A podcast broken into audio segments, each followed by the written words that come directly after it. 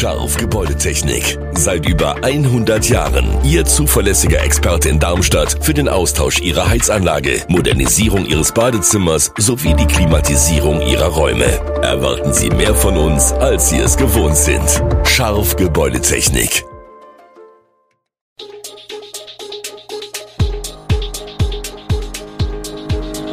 Gude, unser morgendliches News Update. Das Wichtigste aus Südhessen für Sie im Überblick. Guten Morgen aus Darmstadt an diesem 3. November. So ist Darmstadt auf ÖPNV-Ausfälle vorbereitet, unabhängige Kandidatur in Erbach und Granatenalarm beim Hessischen Rundfunk.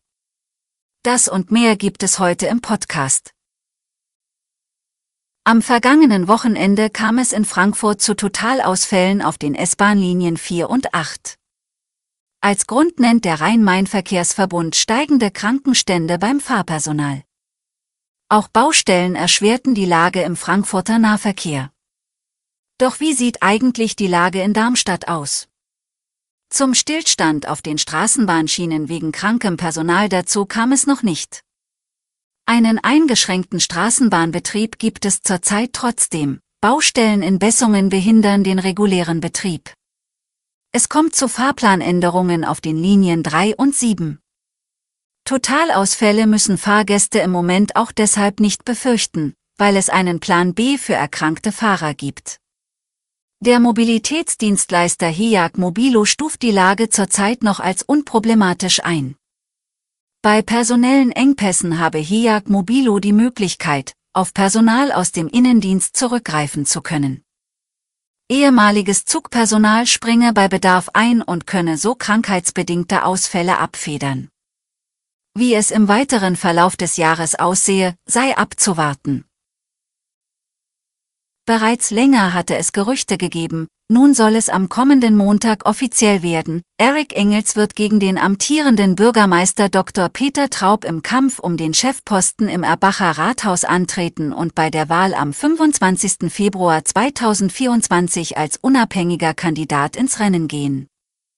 Engels war von 2011 bis Mitte 2023 Bürgermeister in Fränkisch-Krumbach mit CDU-Parteibuch. Bei seiner dritten Kandidatur unterlag er überraschend gegen Matthias Horlacher mit 48,61 zu 51,39 Prozent der Wählerstimmen. Nun will er also für Erbach mit Unterstützung der Grünen, der SPD und der CDU antreten, bestätigt auch Michael Gensle von der ÜWG. Zuvor war bereits aus informierten Kreisen bekannt geworden, dass es bei Grünen, SPD und CDU Mitgliederversammlungen gegeben habe, bei denen jeweils positiv für den Fränkisch-Krumbacher votiert wurde.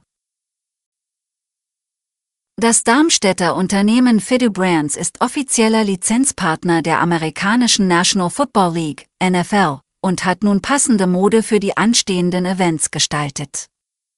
Denn dort, wo sonst Eintracht Frankfurt spielt, finden am 5. und am 12. November NFL-Spiele statt. Das Darmstädter Unternehmen hat bereits Erfahrung mit Fußballvereinen gesammelt und betont die Bedeutung von Hintergrundwissen und Emotionen in ihren Designs. Sie arbeiten eng mit der International Management Group zusammen und werden im Februar-März 2024 in Kooperation mit der Europäischen Raumfahrtagentur ihre ESA-Kollektion herausbringen.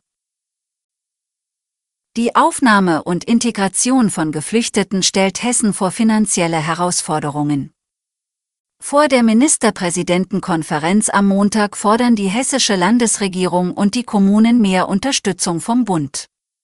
Ministerpräsident Boris Rhein und kommunale Spitzenvertreter warnen, Städte und Gemeinden seien finanziell angeschlagen, die Sozialsysteme überlastet und das Risiko der Obdachlosigkeit steige.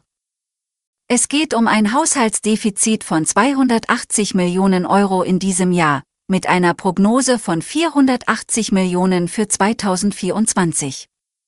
Gleichzeitig plant der Bund Kürzungen bei Integrationsprogrammen, eine kritische Entwicklung, die den Spracherwerb und die Arbeitsmarktintegration bedroht. Hessen unterstützt die Kommunen mit 50 Millionen Euro zusätzlich, aber die Belastungen wachsen.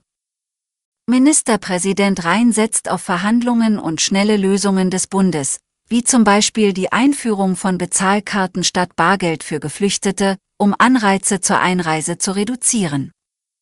Es wird ein langer Verhandlungsmarathon erwartet, aber Rhein zeigt sich optimistisch.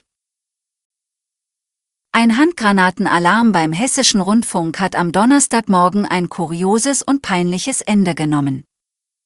Nach dem Fund eines verdächtigen Gegenstandes auf dem Gelände des Senders in Frankfurt war am Morgen ein größerer Polizeieinsatz angelaufen. Gegen 7 Uhr und 40 Minuten sei der Fund eines handgranatenähnlichen Gegenstands gemeldet worden, berichtete ein Polizeisprecher. Die Frankfurter Polizei rückte umgehend mit einem Großaufgebot aus, gefolgt von Feuerwehr und Rettungskräften. Hinzugezogene Sprengstoffexperten konnten dann rasch Entwarnung geben, bei dem Gegenstand handelte es sich den Angaben zufolge um eine Attrappe. Etwas später gab der HR bekannt, dass es sich bei der Attrappe um eine Requisite des Senders handelte. Alle weiteren Hintergründe und aktuelle Nachrichten lesen Sie unter www.r-show-online.de. Gute Südhessen ist eine Produktion der VRM von Allgemeiner Zeitung, Wiesbadener Kurier, Echo Online und Mittelhessen.de. Redaktion und Produktion die NewsmanagerInnen der VRM. Ihr erreicht uns per Mail an audio.vrm.de.